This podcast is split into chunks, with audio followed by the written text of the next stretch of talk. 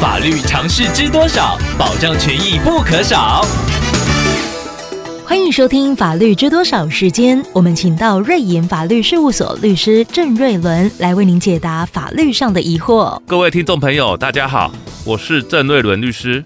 郑律师您好，听众朋友陆先生透过官网留言板想要请问您，最近发现有同事利用自己朋友的名字作为负责人名称，另外设立公司，甚至还私底下进了原公司的货，在其他商场贩售赚取价差。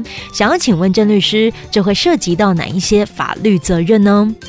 从听众朋友的叙述听起来，应该是公司的同事找人头在外面另外设立公司。然后再以这个公司向任职公司进货，将商品贩售给商场来赚差价。初步看起来，同事的行为有可能涉及到刑法的背信、泄露业务秘密等罪，而且可能也违反公司与同事间的劳动契约，应该要负损害赔偿责任。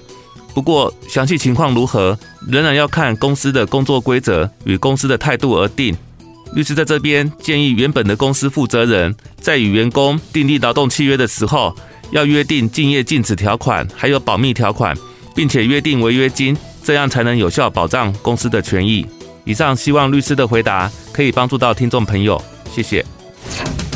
法律知多少？小小常识不可少，让您生活没烦恼。